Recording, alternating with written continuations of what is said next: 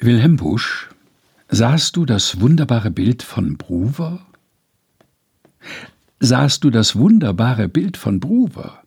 Es zieht dich an, wie ein Magnet. Du lächelst wohl, derweil ein Schreckenschauer durch deine Wirbelsäule geht. Ein kühler Doktor öffnet einem Manne die Schwere hinten im Genick. Daneben steht ein Weib mit einer Kanne, vertieft in dieses Missgeschick.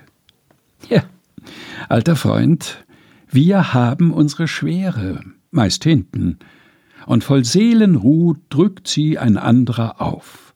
Es rinnt die Zehre, und fremde Leute sehen zu. Wilhelm Busch, sahst du das wunderbare Bild von Bruver? Gelesen von Helga Heinold.